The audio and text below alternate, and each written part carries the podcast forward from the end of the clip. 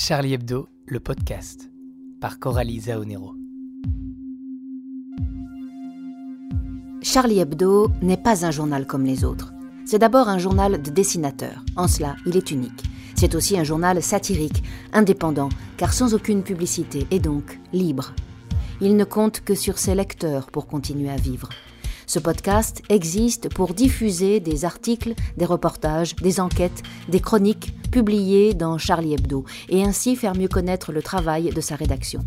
Accessible à tous et gratuit, il ne peut exister que grâce à vos dons et à vos abonnements au journal. Cette semaine, croire ou savoir? L'édito de RIS. De quoi aura besoin nécessairement la gauche pour avoir une petite chance d'obtenir des suffrages conséquents à la prochaine élection présidentielle? Six années, déjà, après les attentats de janvier 2015. Quelques semaines après la fin du procès des complices de ces attaques et l'assassinat du professeur Samuel Paty. Il n'est plus possible de penser la politique en France sans prendre en compte ces événements et sans en tirer les conclusions qui s'imposent. Alors que l'arrière-garde de la gauche s'obstine à contester la place de la laïcité dans la vie publique, tout parti de gauche qui ambitionne de revenir à la tête du pays devra impérativement reprendre le combat pour les valeurs de la République. Cette exigence peut sembler dérisoire au regard des problèmes que le monde affronte aujourd'hui, car pendant qu'on s'écharpe sur ces questions, le réchauffement climatique continue son œuvre destructrice, et l'épidémie de Covid-19 déstabilise profondément l'économie mondiale, avec des conséquences sociales affolantes. Il faudrait être inconscient pour le nier. Et la lutte contre l'intolérance religieuse n'a jamais eu pour but de fuir les tragédies sociales ou écologiques qui nous menacent. La rengaine, souvent chantée à gauche, selon laquelle on voudrait faire passer la précarité ou le chômage après la laïcité, est devenue inaudible. C'est toujours le même vieux truc, utilisé pour passer sous silence ce qui dérange. On met en avant quelques combats habilement choisis pour mieux écarter ceux qui n'entrent pas dans le logiciel idéologique prédéfini. Cette démarche ne peut pas être celle d'un parti qui prétend revenir à la tête du pays, car lorsque vous vous retrouvez à Matignon ou à l'Élysée, c'est la totalité des difficultés de la nation qui arrivent sur votre bureau, et pas uniquement les problèmes que vous aviez choisi de marteler pendant votre campagne électorale pour séduire quelques électeurs. Et dans cette liste de dossiers volcaniques, la question des dérives religieuses dans la société française s'imposera à un moment ou à un autre. Et ce ne sont pas les pauvres analyses sur le sujet qu'on lit un peu partout dans la presse qui seront d'un quelconque secours aux dirigeants d'aujourd'hui ou de demain pour la résoudre. Les diafoirus de la laïcité, qui régulièrement fustigent les laïcars et autres grands prêtres de la religion laïciste, n'ont pas encore compris qu'ils péroraient de plus en plus dans le vide. Nous avons donc choisi, dans ce numéro, de revenir sur l'enseignement de la liberté d'expression dans les écoles. La tragédie de l'assassinat de Samuel Paty et celle des autres victimes françaises du terrorisme en 2020 ne nous en laissent pas le choix. Le travail de ce professeur pour aider ses élèves à réfléchir à ces questions essentielles doit être poursuivi par les milliers d'autres de ses collègues. De la même façon qu'après le 7 janvier 2015, il a semblé évident aux rescapés de Charlie qu'il devait continuer de porter la parole et les convictions de Cabu, Charb, Tinius, Wolinski, Bernard Maris, Elsa Kayat, Honoré et Mustapha Ourad. Il est tout aussi indispensable de soutenir les enseignants de l'éducation nationale dans leurs efforts pour perpétuer le travail de Samuel Paty tout parti politique qui ambitionne sérieusement de diriger le pays et qui chercherait à éluder le problème de l'intolérance religieuse en France n'a aucune chance de gagner. Toute tentative de ne parler que de laïcité intransigeante et intolérante, en relativisant la force des valeurs républicaines, n'a aucune chance de réussir. On l'a vu la semaine dernière, après le retrait du recteur de la Grande Mosquée de Paris du projet de Conseil national des imams. Les organisations islamistes ont rejeté la charte des valeurs républicaines que cette assemblée devait adopter. Tout parti politique qui serait tenté de suivre cette ligne finira dans les poubelles de l'histoire.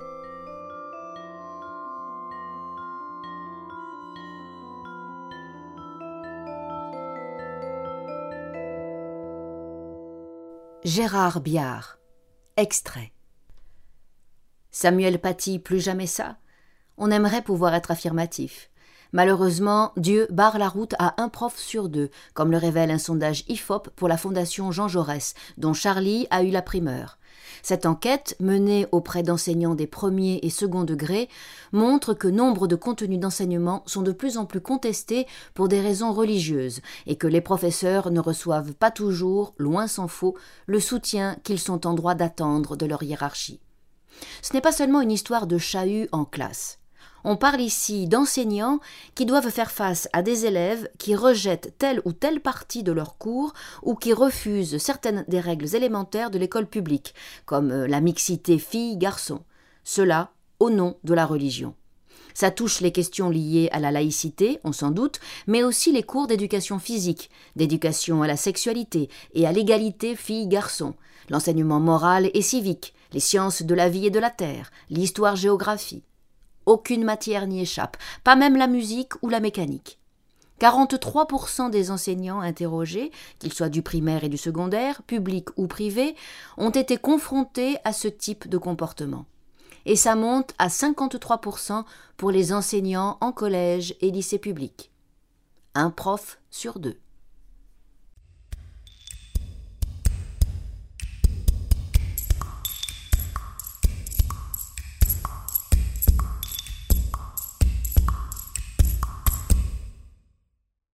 Yannick Enel. Extrait.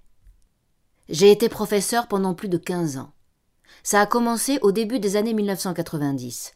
J'étais fou de littérature. Mon enthousiasme débordait, j'avais la vocation. À 21 ans, j'ai passé le CAPES et l'agrégation de lettres modernes. J'ai eu les deux. Je me suis retrouvé un mois et demi plus tard, sans préparation, face à une classe d'un lycée d'Orvaux dans la banlieue nantaise. Les élèves avaient 17 ans, quatre ans à peine nous séparaient. Mon enthousiasme était contagieux. Puis, après cette année de stage, j'ai été muté en banlieue parisienne, où j'ai enseigné dans des collèges, en ZEP, zone d'éducation prioritaire, à Villiers-le-Bel, Argenteuil, Louvre et dans bien d'autres villes encore du Val d'Oise, ainsi qu'à Mantes-la-Jolie, dans les Yvelines. Je prenais le RER à Châtelet, la ligne qui était toujours en grève, ou le train à Saint-Lazare celui de 6h40, pour arriver à temps dans la cité du Val-Fouré, où j'enseignais à 8 heures du matin le français. C'est-à-dire la grammaire, la conjugaison, la poésie, le roman, le conte, tout quoi, à des enfants de 12 à 15 ans dont les conditions de vie étaient le plus souvent violentes, parfois misérables. On apprenait des poèmes par cœur, on allait au Louvre voir des tableaux en vrai, époque bénie d'avant les protocoles de sécurité. Je me souviens que je leur demandais de regarder des films de Clint Eastwood qui passaient à la télé, parce que la scène de l'arrestation dans l'inspecteur Harry me permettait de leur faire étudier, l'air de rien, la première page du procès de Kafka. Un jour, un petit de cinquième B m'a dit Monsieur, on fait Kafka aujourd'hui? Quelle émotion d'entendre ce nom dans un couloir de collège du Val d'Oise. Aucun inspecteur n'est venu en seize années dans aucune des banlieues où j'ai travaillé. Les pédagogues officiels ne s'aventuraient pas jusqu'à ces quartiers qu'on commençait à dire perdus pour la République. Mais perdus, ils ne l'étaient pas. Il y avait nous, les professeurs. Moi qui ne le suis plus, il m'arrive de me demander si la République a encore un sens. Mais je sais que les professeurs lui donnent le sens qui lui manque. La République, c'est eux qui l'incarnent car la République n'est pas un principe abstrait, pas même un ensemble de valeurs, c'est une femme ou un homme qui fait lire un texte de Rimbaud dans une salle de classe à des jeunes gens qui parlent français, viennent d'Algérie, du Mali ou d'ailleurs, sont chrétiens, juifs, musulmans, athées ou rien du tout. La République, c'est ça. Une trentaine de jeunes gens tous différents et un prof, différent lui aussi, qui discutent de l'histoire et de la poésie, qui essaient de comprendre ensemble ce qu'est le monde, ce que sont les langues, ce que sont une passion, un événement, un conflit, ce que sont le passé, le présent, l'avenir. Ceux qui n'ont pas été seuls une fois face à une trentaine d'élèves à Mantes-la-Jolie ou à Sarcelles ne savent pas ce qu'est la société française. Ils croient qu'ils font de la politique, mais en réalité ils pérorent devant une classe vide qui s'appelle la France. Très vite j'ai eu des difficultés.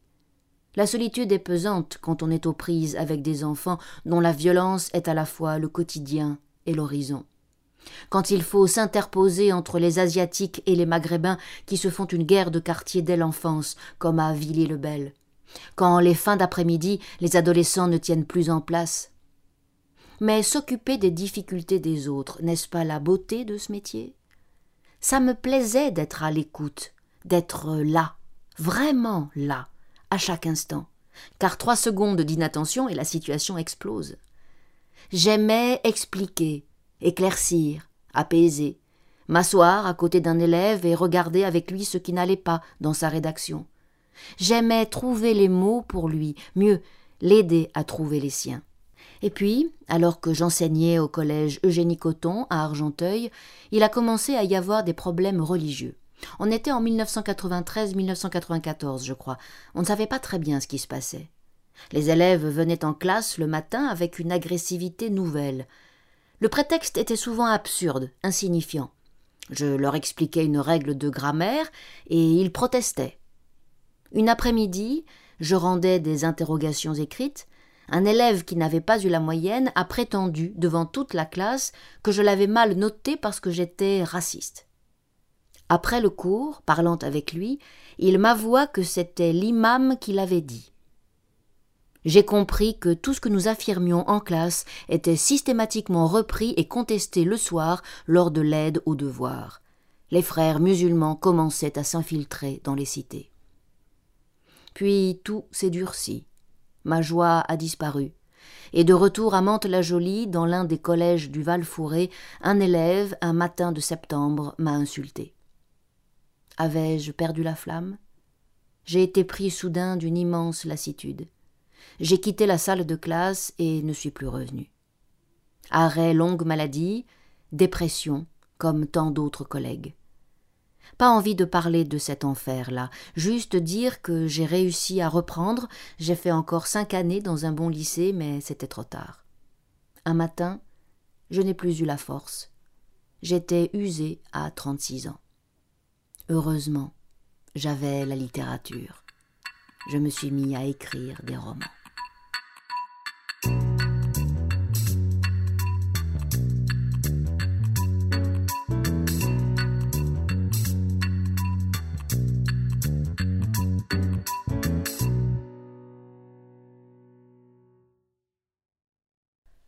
En classe, certains élèves ont tendance à mettre sur le même plan les connaissances et le discours religieux le biologiste Guillaume Lecointre, qui est également professeur au Muséum national d'histoire naturelle à Paris, apporte des outils aux enseignants pour qu'ils apprennent aux adolescents à faire le tri entre croyance et savoir. Un article d'Antonio Fischetti avec la voix de Jérôme Pouli. Chacun croit ce qu'il veut, on est en démocratie. Cette phrase est parfois utilisée pour contester le contenu des enseignements. Témoigne Guillaume Lecointre. Le discours de certains élèves est le suivant. Vous croyez en Darwin, mais moi, je crois dans la Bible ou le Coran. C'est kiff-kiff. Sauf que le raisonnement est bidon. Ce n'est pas parce qu'on est en démocratie que les textes religieux ont autant de valeur que les connaissances scientifiques. On a le droit de croire que la Terre est le centre de l'univers ou que l'homme a été créé à l'image de Dieu. Il n'empêche que la réalité, c'est que nous avons un ancêtre commun avec les babouins et que nous ne sommes qu'un grain de poussière perdu dans une immensité n'en déplaise à un Dieu hypothétique. Si la croyance relève du privé, et là toute liberté est permise, l'école se doit d'enseigner des savoirs. Pour mettre en pratique ce postulat laïque, la première étape est de différencier croyance et connaissance. Ce n'est pas toujours évident pour les enseignants, parfois décontenancés. Pour les aider à répondre aux élèves qu'il serait contre-productif de braquer en se contentant de dénigrer leurs croyances, Guillaume Lecointre a décidé de leur apporter des outils intellectuels très concrets dans un petit livre intitulé Savoir, opinion, croyance. Une réponse laïque et didactique aux contestations de la science en classe, édité chez Belin Éducation. L'un des fondements de l'ouvrage est la distinction entre savoir, opinion, croyance et croyance religieuse. Le propre du savoir étant d'être justifié rationnellement, de sorte qu'il est légitime d'abord parce qu'il résulte d'un questionnement. Précise Guillaume Lecointre. Le but du chercheur est de trouver des explications aux phénomènes observés, mais ces explications sont sans cesse remises en question. On pourrait y voir un paradoxe, mais c'est justement là que réside toute la puissance de la science. Un savoir scientifique est légitime parce qu'il est périssable potentiellement. En clair, le scientifique passe l'essentiel de son temps à mettre à l'épreuve son savoir. Mais surtout, il ne le fait pas seul, car cette mise à l'épreuve est forcément collective. Le chercheur envoie son article à une revue spécialisée qui le publie, ou pas, après relecture par d'autres scientifiques, et c'est ainsi que s'élabore, au fil du temps, à force de confirmation ou de réfutation, ce qu'on nomme un consensus scientifique. C'est cet aspect collectif qui fait du champ scientifique un territoire par essence laïque. Il n'en va évidemment pas de même pour les croyances, c'est même carrément l'inverse, vu qu'elles sont, par définition, impossibles à réfuter par un débat contradictoire. Le point commun entre tous les croyants, qu'ils soient bigots ou pas, car il y a des croyances non religieuses, par exemple, imaginez que l'ingestion de cornes de rhinocéros favorise l'érection, c'est que vous pouvez toujours leur opposer des arguments rationnels, soit ils s'en foutent, soit ils se ferment, soit ils y sont hostiles. Dans tous les cas, ça ne les fera pas changer un iota dans leurs convictions. Là où ça se complique, c'est quand des croyances prétendent se doter d'atours scientifiques. C'est notamment le cas d'une certaine tendance créationniste qui cherche à prouver scientifiquement dans la Bible le contenu de la Genèse, et dont les apôtres font leur marché dans des données sérieuses, mais en ne choisissant que celles qui vont dans leur sens. Au final, ces théories aboutissent tôt ou tard à un principe d'autorité qui, lui, n'a rien de scientifique. Cela dit, il faut avouer que même dans le champ de la rationalité, il peut y avoir une part de croyance, pour la bonne raison que l'élève doit bien faire confiance au prof, vu qu'on ne peut pas tout redémontrer à chaque cours. Comme le reconnaît Guillaume Lecointre, de l'école maternelle à l'université, celle où celui qui reçoit un enseignement fait confiance à celle ou celui qui le dispense. Mais il ne s'agit là ni de religion, ni d'idéologie, ni même d'opinion. La différence entre l'enseignant et le curé, c'est qu'on peut toujours demander au premier de justifier rationnellement ce qu'il dit et pas au second. Mais que ceux qui veulent continuer de croire se rassurent. Ils ont encore de la marge. Ce n'est pas parce que le savoir avance que Dieu recule. On ne peut pas davantage prouver scientifiquement l'existence de Dieu que sa non-existence. Ce qui fait dire à Guillaume Lecointre que L'espace des sciences n'est pas une négociation, ni des religions, ni de l'idée de Dieu, mais un espace neutre, indifférent et autonome. Une autre raison qui laisse du terrain aux croyances, c'est que la science ne permettra jamais de tout expliquer. Chaque avancée des connaissances, aussi minime soit-elle, ouvre une infinité de territoires inexplorés. C'est d'ailleurs l'une des grandes différences entre science et religion. La religion prétend tout expliquer, mais en expliquant finalement rien, alors que la science explique justement parce qu'elle ne prétend pas tout expliquer. Le savoir, c'est ce qu'on n'est jamais sûr d'avoir acquis, alors que la croyance, c'est ce qu'on est certain de savoir, à tort évidemment. L'enseignant ne pourra jamais éliminer totalement les croyances, mais il peut au moins apporter un peu de lumière dans l'esprit des élèves, en leur faisant comprendre qu'on est un peu moins crédule lorsqu'on sait que l'on croit que lorsqu'on croit que l'on sait.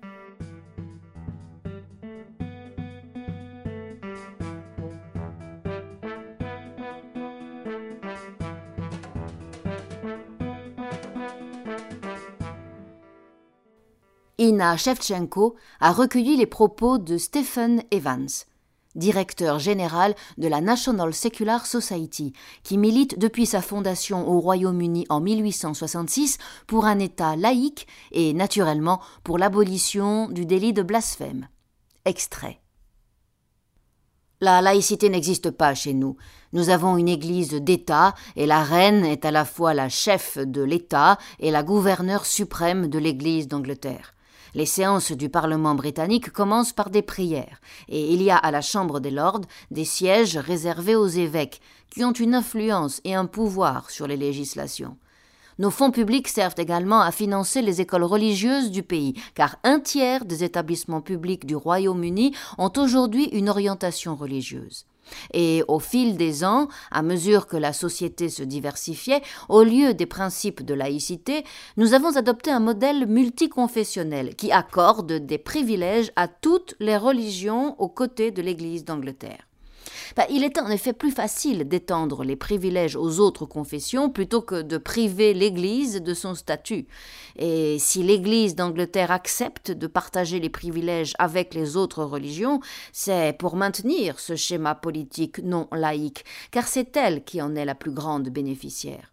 Par exemple, elle a proposé de réserver des sièges au Parlement pour des représentants des autres communautés religieuses, puisque 26 évêques sont déjà à la Chambre des Lords.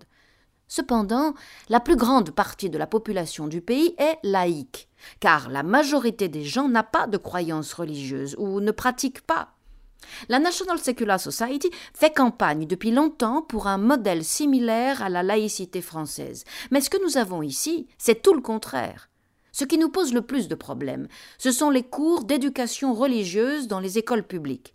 En effet, c'est une matière obligatoire dans le système éducatif public, qui est enseignée aux enfants dès leur entrée dans la scolarité. En la conservant, au lieu de la remplacer par un cours d'éducation civique, comme nous le proposons, le Royaume-Uni minore les valeurs importantes dans l'enseignement scolaire d'autant qu'avec l'explosion des fake news et des théories du complot diffusées partout sur Internet, il est très dangereux d'apprendre aux enfants à tirer des informations sur la base de la pure foi. L'influence de la religion dans l'éducation contribue à négliger complètement l'enseignement de la liberté d'expression et de la pensée critique, qui sont vitales pour la société la France réussit très bien à défendre ses valeurs républicaines, la laïcité, la liberté d'expression, alors qu'ici on considère souvent qu'il est embarrassant de le faire. Je suis plutôt très pessimiste. Il y a trop peu de personnes et d'organisations au Royaume-Uni prêtes à défendre la liberté d'expression. Nous sommes allés trop loin en voulant protéger les gens des offenses. Il est trop souvent question de respecter les opinions de chacun au lieu de respecter et de valoriser la liberté d'expression. Il y a une différence entre respecter le droit des individus à s'exprimer et respecter leurs opinions. Toutes les opinions doivent être tolérées. Il faut permettre à tout le monde de s'exprimer, et les opinions et les croyances de chacun peuvent être bafouées. Être offensé est le prix à payer pour vivre dans une société libre. Nous sommes trop peu nombreux à défendre cette idée au Royaume-Uni.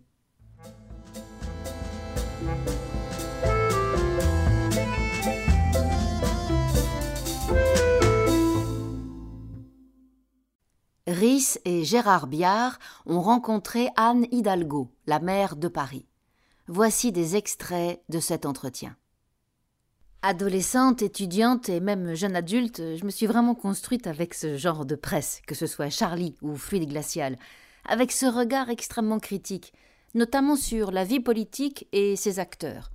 Pour moi, c'est quelque chose d'absolument indispensable à la démocratie et à la dynamique du débat, même si, par la suite, j'ai vu que quand vous êtes visé, c'est toujours un peu plus compliqué de s'y confronter. J'entends des responsables publics expliquant qu'il ne fallait pas choquer, que les religions étaient maltraitées, etc. Je n'ai jamais ressenti ça. Sans doute parce que je suis né en Espagne. J'ai vu le poids qu'une religion pouvait exercer sur la société. Et pour moi, c'était, c'était une véritable bouffée d'air frais de constater qu'on pouvait aussi se moquer de nos croyances et que cela relevait de l'ordre de l'exercice intellectuel, artistique, bref, démocratique. L'attentat contre Charlie a créé un électrochoc. Mais les voix dissonantes ne se sont pas tues. Ces gens ont continué à affirmer que les caricatures étaient blessantes et à insinuer que parce que ça blessait, ce qui arrivait était mérité. À ce moment-là, je me suis demandé pourquoi on n'avait pas réussi à détecter le cheminement vers l'horreur, car les frères Kouachi sont passés, à chaque étape de leur vie, par les institutions de l'aide à l'enfance et par les structures publiques. Et quand a commencé le procès cet automne, on avait toujours en bruit de fond ces discours sur la critique de la critique, sur le fait qu'il ne faut pas blesser et provoquer. J'ai encore entendu les mêmes choses après l'attaque devant les anciens locaux de Charlie, après l'assassinat de Samuel Paty. Des choses ont sûrement changé, mais il n'empêche que ces discours, consistant à dire que la liberté prise par Charlie ou par Samuel Paty est peut-être excessive, sont toujours présents. Ce à quoi j'ai surtout été confronté de la part d'élus et de responsables politiques ou associatifs de tous bords, c'est à des discours paresseux. Sur le faible et le fort, sur la gauche qui prendrait aveuglément le parti du faible, sur le grand amalgame euh, des impérialismes divers et variés qui se soutiennent, sur la place du colonialisme qui écrase tout. On plaque cette grille de lecture complètement dépassée sur des situations qui n'ont plus rien à voir. Ici, ce qui est en jeu, c'est l'instrumentalisation d'une religion à des fins politiques, qui conduit à ce que l'égalité entre les femmes et les hommes soit niée, et où la soumission à la loi divine devient la règle. Et certains nous expliquent qu'il faudrait l'accepter, voire le défendre, que les personnes à qui l'on s'adresse sont opprimées. Je me refuse à ça. Combattre une oppression par une autre oppression, ça manque un peu d'ambition. Ma grille de lecture part toujours du réel et d'un certain nombre de critères, notamment celui de la place des femmes dans le modèle que l'on veut promouvoir. Est-ce qu'on défend l'égalité absolue ou est-ce qu'on accepte que dans tel ou tel pays, selon tel ou tel contexte religieux, les femmes restent soumises? Dans le modèle auquel je crois, les valeurs républicaines sont essentielles. Bien sûr, les invoquer ne suffit pas, il faut aussi les mettre en œuvre concrètement, en étant très exigeant, parce qu'évidemment l'égalité n'est pas réelle aujourd'hui. Mais ces valeurs républicaines et leur mise en œuvre sont, pour moi, le seul cadre qui permet de nous protéger et de nous rassembler. Or, aujourd'hui, certains voudraient fragiliser ce cadre et remettre en cause pour les citoyens leur liberté de croire ou de ne pas croire, ou d'acheter ou de ne pas acheter Charlie Hebdo, ou d'aimer les caricatures. Imaginez nous priver de cette liberté-là, c'est très grave, car ça conduit tout droit à relativiser le poids des valeurs qui nous unissent, et au final à remettre en cause le modèle républicain. Je ne rentrerai jamais là-dedans. Je questionne le modèle républicain, non pas dans sa finalité, mais dans sa mise en œuvre notamment sur l'égalité réelle. Je ne le questionne pas comme le modèle permettant à une société d'êtres humains, avec toutes leurs différences, toute leur religion ou leur totale absence de foi, de vivre ensemble et de conquérir des droits et des libertés dans un cadre pacifié. L'intersectionnalité, c'est un concept sociologique, mais ça ne peut pas être un cadre politique. À toutes celles et ceux qui viennent m'expliquer qu'il faut d'abord conquérir les droits de chaque minorité, et peu importe le cadre global de l'égalité, je leur réponds je ne comprends pas comment on peut promouvoir un modèle qui, en prétendant défendre les minorités, conduit aussi à une culture de confrontation, où chacun vit dans sa communauté, sans égard pour ceux qui ne vivent pas comme lui. Je ne pourrais jamais fermer les yeux là-dessus. Récemment, sur les questions de féminisme, une élue m'affirmait quand une femme s'exprime, une autre femme doit la soutenir. Je lui ai répondu Non. Si elle dit des choses totalement contraires à ce que je pense, je ne vais pas la soutenir au prétexte que je suis féministe et que la sororité exigerait que je la soutienne. Par exemple, j'aurais à débattre avec Marine Le Pen, mais je lui ferai aucun cadeau. Alors elle m'a dit C'est la limite de mon raisonnement. En Espagne, par exemple, quand je discute avec mes amis, ils me disent mais quelle chance à la France de pouvoir se reconnaître non pas dans une personne, mais dans des valeurs suffisamment larges pour pouvoir englober une société composite et diverse. Le jour où l'Espagne n'aura plus la monarchie constitutionnelle, ça va être compliqué de dire ce qui fera son unité. C'est vrai qu'aujourd'hui, l'incompréhension vient aussi de pays anglo-saxons qui ont une façon de composer avec le poids de la religion différente de la nôtre. Les communautés vivent côte à côte, mais pas ensemble. Eh bien, ce modèle n'est pas le nôtre. Avec mes parents, nous avons émigré en France dans les années 1960. J'ai des cousins qui, eux, à la même époque, ont choisi l'Allemagne et la Suisse. Gamine, je voyais que pour eux, dans ces pays, il y avait une école spécifique pour les enfants étrangers, où ils continuaient notamment à apprendre leur langue maternelle, parce que, de toute façon, ils avaient soit vocation à repartir, soit à ne jamais quitter leur communauté. D'ailleurs, Parmi mes cousins et mes cousines, presque aucun ne s'est marié à quelqu'un du pays dans lequel il avait été accueilli. Ils se sont mariés à l'intérieur de la communauté espagnole. Adolescente, bah, j'ai trouvé ça bizarre, et je me demandais pourquoi je vivais quelque chose de complètement différent en France. Eh bien, tout simplement parce qu'il n'y avait pas cette approche communautariste. À l'école, on apprenait la langue, la loi et les codes du pays qui nous avait accueillis, la France. Je parlais espagnol à la maison avec mes parents, et ça me paraissait normal, parce que c'était notre cadre intime, notre famille, tandis qu'à l'extérieur c'était le cadre dans lequel je devais m'inscrire, c'était la société dans laquelle on avait décidé de vivre. Et ça, pour moi, ça a été quelque chose d'essentiel. Les inégalités sociales, mais aussi territoriales, qui ont galopé depuis trente ans, ont rongé les fondements républicains. Je pense qu'il faut tenir les deux bouts, à la fois celui des valeurs et des principes républicains et celui de leur application concrète. Pour beaucoup, la promesse républicaine aujourd'hui n'est plus qu'une coquille vide. Ça ne justifie en rien les actes de violence, de délinquance et encore moins de terrorisme. Mais ne pas prendre ça en considération, c'est faire l'impasse sur une partie des problèmes auxquels nous sommes confrontés. Ça doit passer par des politiques très concrètes, d'habitat et d'urbanisme, pour créer de la mixité sociale, d'éducation, de transport. Il faut revenir vers des fondamentaux, comme la dignité de la personne humaine, quelle que soit son origine, son sexe, l'endroit où il vit sur la planète, ou encore l'air que l'on respire ou l'eau que l'on boit. C'est pourquoi l'universalisme est si important. Ce n'est pas pour imposer en soi un modèle français des Lumières, c'est parce que ce modèle-là repose sur un principe essentiel. La valeur de toute personne est égale à la valeur de la personne d'à côté. Il ne faut pas céder à la facilité ou à la peur. Je ne serai jamais dans le relativisme culturel. Les droits de la personne ne peuvent pas être relativisés, où que cette personne soit née et quelle que soit la loi de son pays. La boussole, c'est l'universalisme concret. Le crétinisier de la semaine est consacré à Alain Brossat, commissaire politique de la gauche radicale, qui a écrit un texte que Fabrice Nicolino a lu pour nous. Il en fait un savoureux compte-rendu dans un article dont j'ai extrait quelques passages pour ce podcast. Comme Alain Brossat emploie dans ce texte une langue aux limites du fantastique, aussi rigolote, malgré les apparences, que celle de Diafoirus chez Molière, j'ai demandé à un grand interprète du personnage, mon ami et camarade de la comédie française, Christian Eck, de nous en lire des passages. Extrait. Au premier temps de la République, l'instruction civique était patriotique et revancharde. Elle véhiculait aussi tout un catéchisme moral.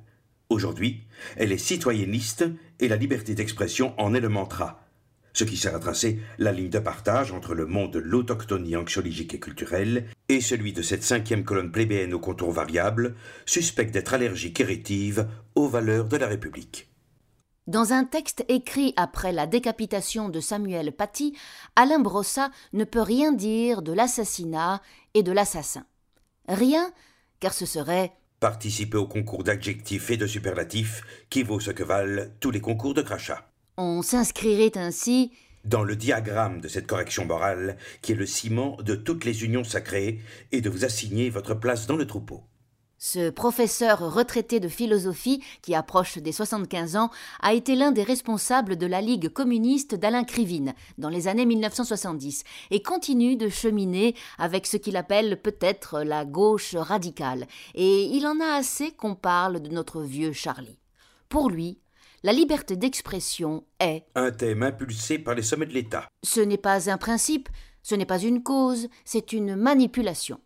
Elle consiste à enraciner dans la pâte molle des jeunes cervelles. L'idée que la liberté d'expression, en général et en particulier, c'est la question de Charlie Hebdo. Du coup, Samuel Paty, un peu formaté comme tant de ses collègues par les consignes tombées du ciel, donc a une prédilection pour Charlie Hebdo.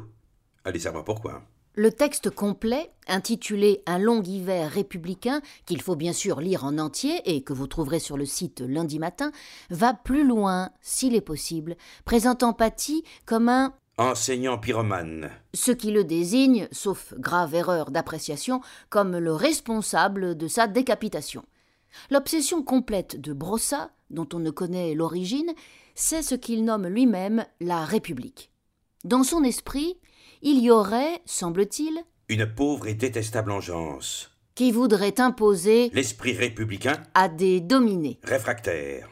Bien entendu, et il était temps de l'écrire, notre journal est un torchon raciste. qu'en excellent matérialiste, Brossa n'a jamais lu. Il y aurait découvert, depuis les origines, des milliers d'articles et dessins antiracistes. Évidemment, comme il sait, sans avoir besoin de connaître, il n'a pas cherché à explorer plus avant sa préscience, ce qui l'aurait conduit à admettre que Charlie est sans flonflon un journal viscéralement antiraciste, féministe, écologiste. La philosophie à la brossa n'a pas besoin de la réalité car elle gêne la formation de concepts.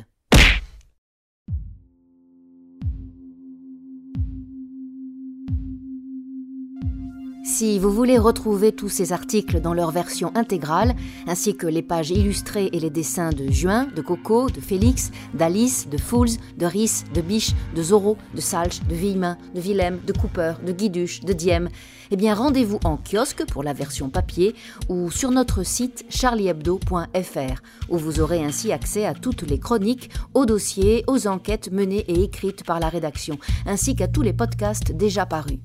N'hésitez pas à le partager et à soutenir sa diffusion en vous abonnant au journal. Vous pouvez aussi nous suivre sur les réseaux sociaux et participer à la diffusion de nos posts. Merci à mes camarades de la Comédie Française, Jérôme Pouli et Christian Eck, pour leur participation amicale à ce podcast. Et encore et toujours merci à Julien Frison pour l'annonce, à Louis Rigou pour le jingle et à Julia pour le mixage. À la semaine prochaine pour le nouveau Charlie Hebdo, le podcast.